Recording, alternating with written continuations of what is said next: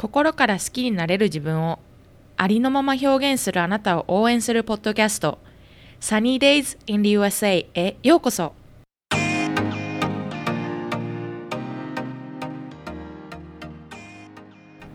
普通って何？当たり前って誰が決めたの？一度きりしかない人生なのに生きづらいなんてもったいない。サニーと一緒に周りの意見に左右されず我が道を行く旅を始めてみませんか？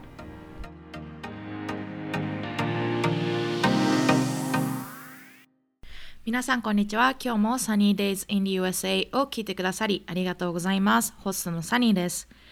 今回のエピソードタイトルでもお分かりのように性暴力について話させていただきますのでもしそのようなコンテンツ聞いたりすると昔の思い出だったりとか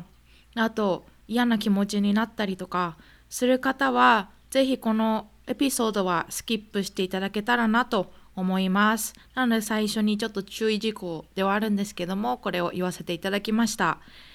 もしこれを聞いて質問があったりとかコメントがあったりとかしたらぜひぜひ私にえーと、DM だったりとかメールとか何でもいいんですけど reach out してくださればいいなって思うんですが私自身エキスパートでもないし、まあ、プロでもないので私自身のあのリサーチだったりとか調べるホームワークはしてきたんですけどももし至らない点がありましたらご了承いただければなと思います。では早速今回のアメリカ大学性暴力の闇ということでそのことについて話していきたいなとは思うんですけどもまず最初にアメリカの大学でのちょっとシステムだったりとかどんなものなのかなっていう説明をまず最初にしようと思うのですがアメリカの大学ってフラタニティとソロリティっていう学生組織がありましてでこの学生組織の説明についてはちょっと参考にした記事がありますのでそれとかは全部 show note に載させていただきますね。でこの記事は平沢優子さんっていう方が書かれた記事なんですけどもでその学生組織 fraternity っていうのが男性の生徒さんの学生組織で sorority っていうのが、えーと女子学生の学生組織なんですけども日本にはない学生組織なのでアメリカ独特の組織かなと思います。で、えっと、平沢さんがこの記事で説明しているのは、えっと、この学生組織っていうのはその結束がとても強いクラブのようなものででこの組織は名前がこういろいろあるんですけどもその名前の原点となっているのがえーと、ギリシャの文字での、えーと、名称があるので一般的に大学組織というかアメリカの大学ではグリークグリークライフとかって呼ばれるんですけどもグリークっていうのはギリシャっていう意味ですね。で、まあ、学校によってその組織自体の大きさだったりとかそういうものは全然違うんですけども大きな大学に行けば行くほどそのフラタニティとソロリティのこう活動自体も大きいっていうイメージかなって思います。でこの学生組織、まあ、どちらフラタニティもソロリティもすっごく長い伝統だったりとか歴史がすごくあってでそのなんか創立時から受け継がれてる伝統だったりとかなんかあのキーワードじゃないけど秘密のコードみたいな感じのとかもあったりで行事とかイベントとかをそういうのをすごくする、えーと活発的な学生組織なんですけどもそれにまあ入るプロセスもあって入るためになんかインタビューじゃないけどそういうプロセスとかもあったりしてでそれに一度入るとフラタニティの中ではブラザーまあ弟兄弟兄弟みたいな関係でソロリティではシスターまあね妹みたいな感じでまあ1対1でこうちょっとメンターシップじゃないけどペアアップしたりとかで私がもし入ったら私のシスターにあたる方私のことを面倒を見てくれたりとかする。方がいるとかそういう感じのまあすごく固い絆で結ばれたりでお互いをサポートし合うみたいな学生組織になります。でこれは本当にさっきも言ったようにアメリカの大学どこに行ってもあるかなと思うんですけども小さい学校に行くとその組織自体がちっちゃかったりとかはするんですが私の大学もえーと、サイズでいうと中くらいなんですけども私の学校にも何個かフラタニティとソロリティっていうのがあります。で、えーと、この記事の中でこの記事を書いた方はソロリティの、えー、メンバーだった方なのでそのちょっと内側とかもお話しされてるんですけどもやっぱりその入る過程もそうだし入った後もそうだしえっ、ー、といろいろなことが起こる中で What happens here stays here っていうことでそのフラタニティだったりソロリティだったりで起きたことは外部には漏らさないっていうのがちょっと元にあるモットーじゃないけどそういうメッセージが一応あってなのでそのまあプロセスいろいろ入るプロセスだったりその後入った後にいろいろする行事だったりイベントだったりとかあとその学生組織の中で何をやってるのかっていうのはあんまりこう外部には漏らしてはいけないっていう、えーと、ものがあるんですけども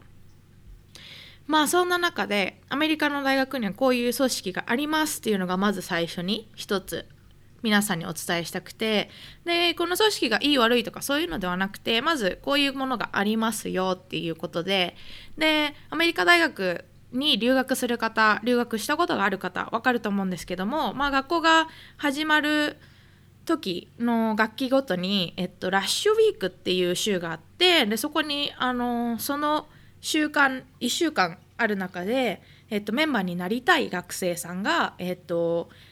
イベントに参加してその中で、えっと、フラタニティだったりソロリティだったりのメンバーの人と交流してこうまあなんだろうな選考じゃないけどそういうのが行われるそうです。でねさっきも言ったようにすごい伝統とか歴史とかがすごくあるので、えっと、やっぱりお母さんがそのソロリティに入ってたから私も、えっと、その大学に入ってそのソロリティに入るとか、まあ、お父さんがそのフラタニティに入ってたからとかそういうのもすごくよく聞きますしあとその学生組織フラタニティとソロリティに入ったらその後まあ卒業した後もえっとやっぱコネクションがすごく強かったり絆が強かったりとかあとやっぱりそういう面では就職だったりとかするのもちょっとコネでえっとあのもともといたブラザーの人に声をかけてお仕事先を紹介してもらったりとかそういう風なコネクションを作るっていう面ではすっごく強い組織なのかなと思います。で皆さんが、えーと、一番分かりやすく想像できるこのフラタニティとかソロリティっていうのがアメリカの映画でよくあるハウスパーティーみたいな大学とかの、えーと、映画だと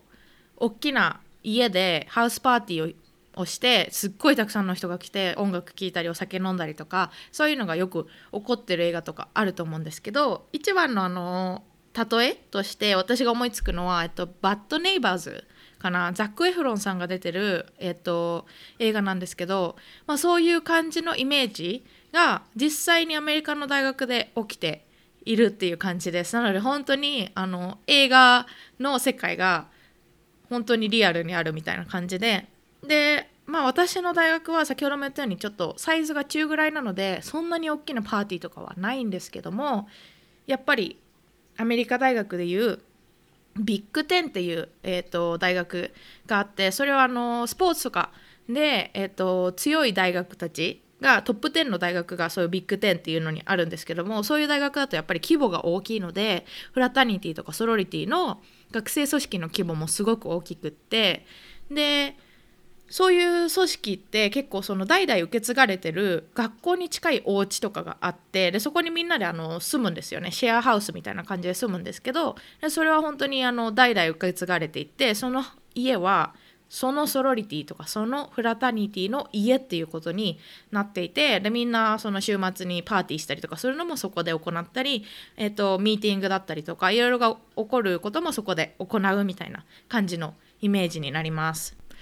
でまあそこまでが私のそのアメリカ生活のフラタニティとソロリティっていう学生団体の学生組織の説明なんですけどもなぜその話をしようかと思ったかというと実は私の大学は、えーと、ネブラスカ大学っていう大学なんですがそこのオマハ校っていうところに私は行ってるんですね。でそのネブラ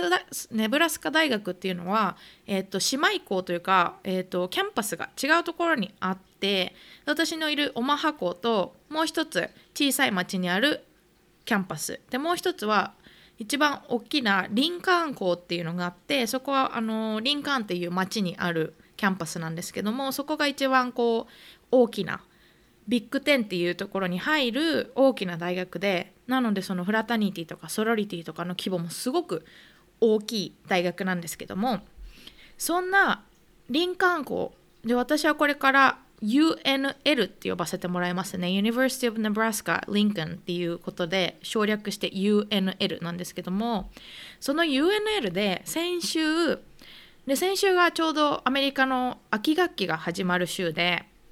たくさんのイベントがあってウェルカムウィークみたいな感じで新入生のみんなが来て、えー、といろいろなところに行ってイベントをしたりとか、えー、とただでご飯が食べられたりとか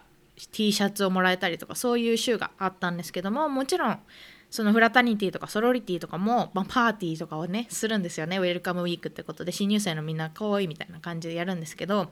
そんな中で UNL のその一つのフラタニティだから男性の学生組織のえっ、ー、とお家フラタニティのお家で、えーと、性暴力があったということが発覚しましてでそれは17歳の女の子。なんかそれは多分新入生の子ですね。と19歳の男性生徒との、えーと、性暴力があってそれが発覚してでそれが今すごく大きな問題になっているんですね。でそれをまあもちろんネブラスカ大学のキャンパス内もそうだし、えー、と全国にも、えー、と達しているんじゃないかなって思うんですけども。でそれがなんでこんなに大きくなっているかっていうと実はそのフラタニティその UNL の今性暴力が発覚したフラタニティっていうのはもともと以前にも性暴力の、えーと件が事件が何件かあってでもそれでもなかなか、あのそういうことに対しての対応がなかったっていうのが一番大きな理由になっています。でもしそういうことが起こると大体の大学がそのフラタニティソロリティ何でもいいんですけどそれをこうその楽器は禁止するとかその活動をその1学期分禁止するとか1年間禁止するとかそういうことが起こるんですけどもこの UNL のフラタニティはそういう一時停止とか保留とかが過去に何回かあったのに今でも継続して続いているっていうことででまた今回この性暴力が起きたことによってたくさんの、えーと被害者の方だったりとかそのキャンパス内にいる方だったりとか生徒だったりとかが声を上げてなんでこのフラタニティは一時保留とかそうやって性暴力の事件で何回も何回もなってるのに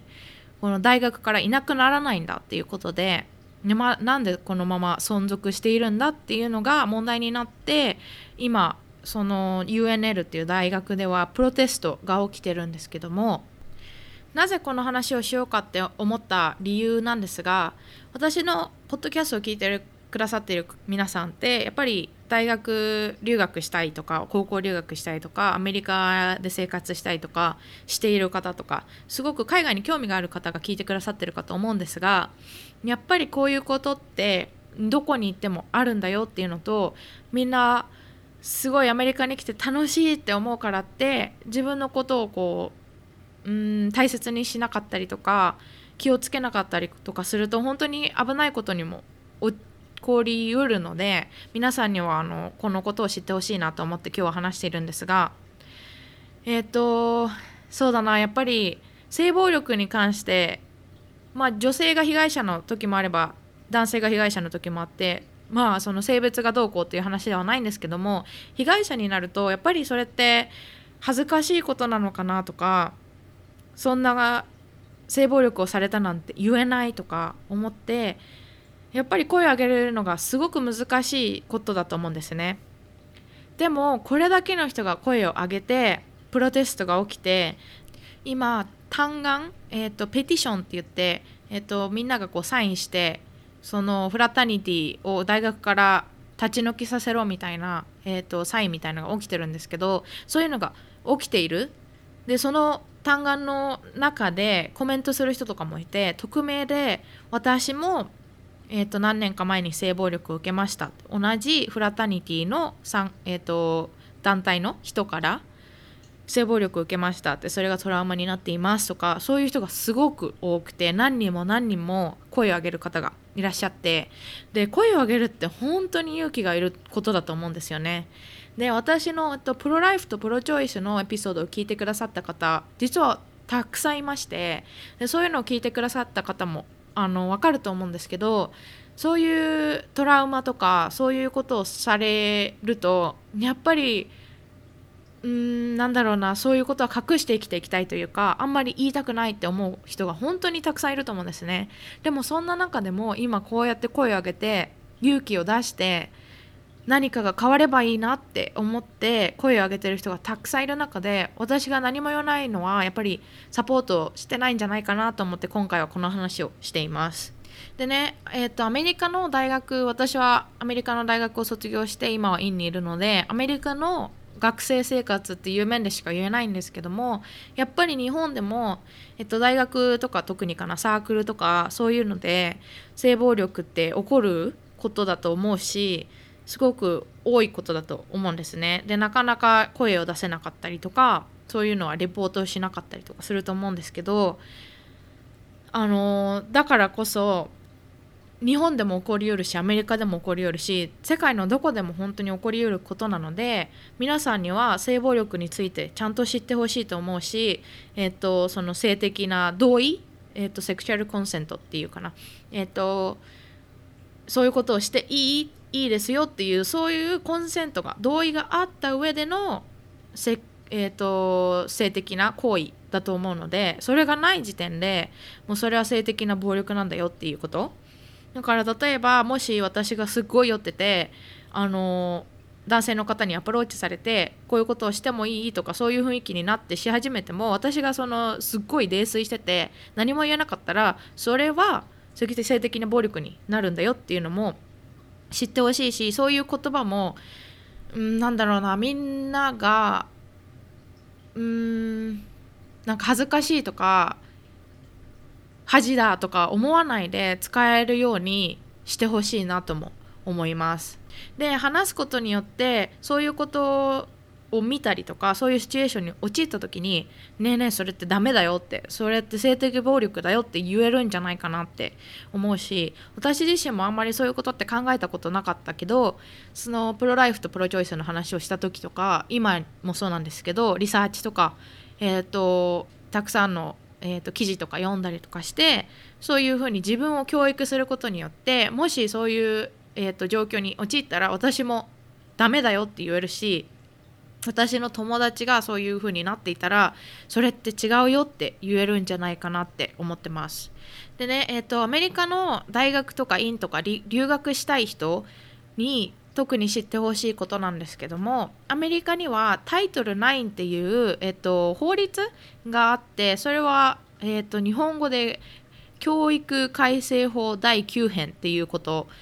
らしいんですけども私はあの日本語の方は知らなかったのでこれもあの記事を見させていただいて、えっと、Japan Association for Women's Education っていうところのサイトを、えっと、から引っ張らせてもらっています。でこれは、えっと、教育機関への法律なのでえっと、アメリカにあるどこの大学も、えっと、高校とかも全部そうかなはこの法律を守らなきゃいけない。でまあ国の大学とか国の学校って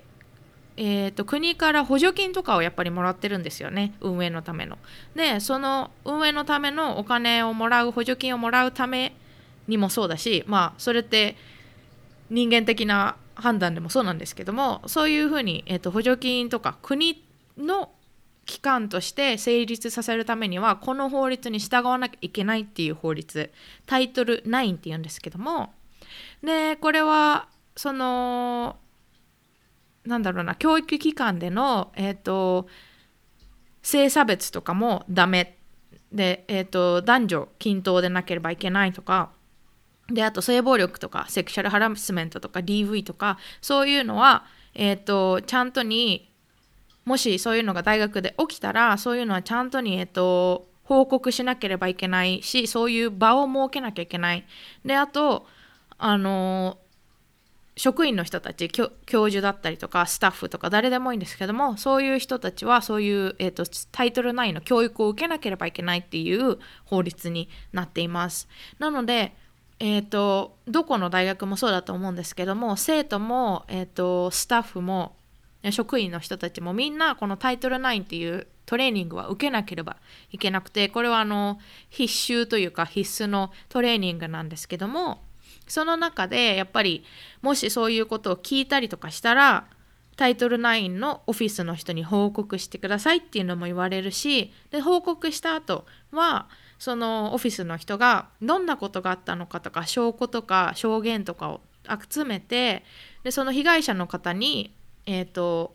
その後は一存するっていう形でもし警察に行きたいならそれを証拠とか証言とかを提出するし被害者の方がいいえあの警察には行きたくありませんって。もう秘密にしておきたいですってなったらそこはそこでストップするし。で被害者の方の意思を尊重するっていう、えーと、ものなんですけども。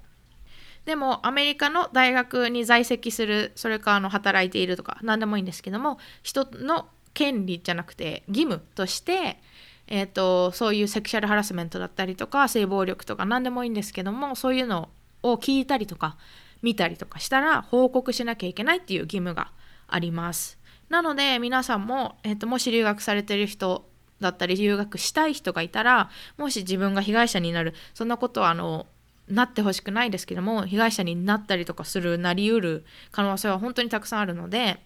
もうそうだしもし友達が被害者になってしまった時とかはちゃんとに報告しなければいけない義務があります。で特にあの大学とかまあ、場所にもよると思うんですけどもほぼ大学がそのタイトル9のオフィスとかがあってその職員の方でそういう性暴力とかに特化した方がいらっしゃるのでもし自分が被害者でも自分がこう見た側でもそれを報告しに行ったらその方たちがやっぱりちゃんとにケアしてくれるしちゃんとに証言を取ったりとか証拠を集めたりとかしてくれるのでその後は被害者の方にえ、ー、と意見を聞いてどこのこの後どのようにしていきたいですか？っていうことで。で私の学校は特に私も最近あのそのトレーニングを受け直したんですけども時はその被害者の方にオプションを何個か与えて警察に行きたいですか？それともそのままあの自分の中にうちに留めておきたいですか？っていうのは尊重してくれるしその後にやっぱりその性暴力を受けた相手がもしクラス内にいたらとか、えっと、キャンパスの職場にいたらとかそういう風になった時に、えっと、そのオフィスタイトル9のオフィスが、えっと、いろいろなチェンジをしてくれてアコモデーションをしてくれてその被害者の方がもう加害者の人と会わなくていいようにしたりとかまあそのクラスのスケジュールを変えたりとかそういうこともしてくれるっていうことなので本当にあのアメリカの大学院に留学してる方留学される方それか皆さんあの私のリスナーの方実は年上の方も少しいてもしお子さんが大学に行かれるとかそういうことになっている方はこういうことは本当に知ってほしいと思いますしあのプロライフプロチョイスの話でもしたんですけども本当自分を守ること。で自分を守ることはやっぱり自分を教育することだと思うのでもう the more you know the better っていうことでもっとあの知ってることが自分を守ることにつながるかなと思いますのであのまあ、最後に言いたいんですけどもフラタニティとかソロリティがダメだよとか入っちゃダメだよとかあのその組織が悪いものだよって言ってるんではなくて、まあ、入るのも自由だしそのパーティーに行くのも自由だとは思うんですが自分を守るっていう意味でこういうリソースがあるんだよとかこういうことが起きてるんだよっていうのを知ってほしいなと思って今回はこのエピソードをシェアさせていただきました。では今回はアメリカ留学アメリカ大学の性暴力についてっていうことですごくセンシティブなトピックだったとは思うんですけども私なりに伝えたいことは伝えられたかなと思うのでもしこれを聞いてくださった皆さんが少しでもこういうことを考えるきっかけになったりとか、えー、と友達だったりパートナーだったり誰でもいいんですけどこういう会話ができるきっかけになったらなと思います。では今日も聞いてくださってありがとうございました。もし質問だったりコメントだったりあったらぜひぜひ私にインスタでもメールでも何でもいいのでリーチアウトしてみてください。では皆さんの一日がサニーデイになりますように。さよなら。